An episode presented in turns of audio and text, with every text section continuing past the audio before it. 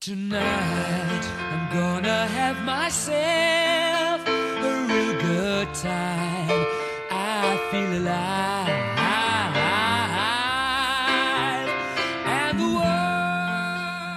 Bem-vindos, amigos, ao podcast do Whisky Justificado. Eu sou o Guga, estamos continuando com a segunda temporada, começando bem quente 2021, e vamos falar de um dos melhores rótulos da linha Johnny Walker, o Green Label. Muito elogiado por todo mundo, várias nacionalidades, ele é um símbolo de qualidade dentro da linha Johnny Walker. Pouco criticado, até mesmo por aqueles que gostam de single malts, pois ele não tem whisky de grãos. Green Label levou uma nota de 4 estrelas de um total de 5 e Jim Murray na Bíblia do Whisky deu 95 pontos para ele, uma notaça, sendo sua fase nasal muito elogiada. E este rótulo foi lançado em 1997, porém em 2012 foi descontinuado, se tornando um objeto de desejo de muitos colecionadores. Mas ele retornou dessa vez e foi para ficar desde 2016. Uma blendagem com 43% de teor alcoólico que envolve somente single maltes, whiskies maturados em barris de carvalho e não vai aqui whisky de grãos, ou seja, são destilados produzidos a partir de alambiques de cobre do tipo pot still e somente com a matéria-prima de cevada malteada, não entrando aqui destilados de milho, centeio ou cevada não malteada, tampouco destilados em alambiques de coluna. Todos os single malts utilizados aqui nessa mistura têm pelo menos 15 anos de maturação, que seriam então misturados e depois engarrafados. Antigamente, o Green Label vinha utilizando o termo Pure Malt, mas essa nomenclatura foi modificada para Blended Malt ou Malts Blend. Isso ocorreu em 2009 numa convenção e acordo com a Scotch Whisky Association em resposta ao episódio controverso com o emprego do termo Pure Malt pela Cardu. O que aconteceu na verdade foi que em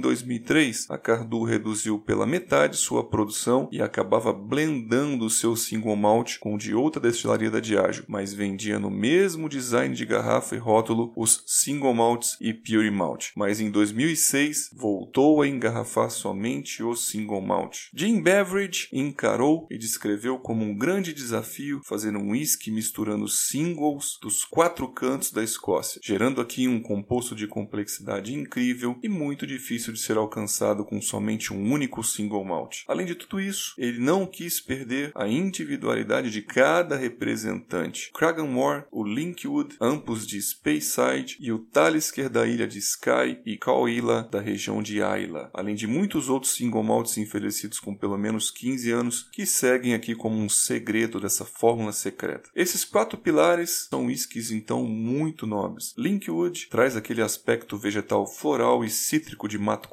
e o Cragganmore que tem o seu malte intenso e bem elogiados pelo escritor Michael Jackson, conhecido mundialmente pelo guia do whisky. Partindo então para a degustação do Green Label, ele é um whisky com um aspecto geral de maltoso doce e caramelado com notas de clorofila e menta. Justificando a fase nasal, percebemos aromas sobretudo doces com maltosos biscoito e farinha láctea, frutas como peras e maçãs, mixadas com caramelos doces de tosta média, açúcar queimado, baunilha, mel cristalizado. Algumas frutas vermelhas aparecem, outras tropicais como pêssegos e o miolo do abacaxi. Com ele também notas cítricas de folhas verdes cortadas ou clorofila vegetal. Surge um herbáceo menta picante e florais muito doces de mamão e de anis. Notas de madeiras, principalmente de carvalho seco, algo mais frio como cedro e a fumaça leve com sal marítimo nas camadas mais abaixo. E o álcool não é visível para 43 ABV. Na fase bucal temos amargor, uma ardência vegetal e uma potência tânica picante. Muita coisa acontece aqui entre equilíbrio e correspondência nasal bucal. Traz um peso de boca médio e uma oleosidade boa, fazendo aquele mouth coating e também trazendo baixo calor de boca da vasodilatação alcoólico. Nem mesmo na boca ele é tão alcoólico. Se comporta extremamente persistente diferente desde a primeira golada. No residual de boca mantém-se o toque vegetal amargo da madeira e tabaco e smoke com o mineral salgado. Com as bebericadas, o dulçor vai ficando mais visível, além da picância entrando na semelhança de um gengibre mais intenso, algo de raiz forte, um carvalho picante e resina da madeira. E daí surge aquela vontade de harmonização com comida japonesa. Então, meus amigos, eu finalizo por aqui dizendo que Johnny Walker Green Label é sim um dos whiskies mais elogiados da série, muitos consumidores e conhecedores colocando ele mesmo à frente do Blue Label, mas nós acreditamos que são intenções, características de produto e identidades totalmente diferentes. Esse whisky veio realmente para fisgar o público, não só o amante de single malt, mas aqueles que temem whiskies de grãos, de alambique de coluna, whiskies mais soft, mais leves, mais ralos, como também aqueles que gostam de whiskies de idade. Foi um prazer estar aqui com vocês, principalmente falando de Johnny Walker, falando de Diageo e nos vemos mais neste ano que acaba de começar.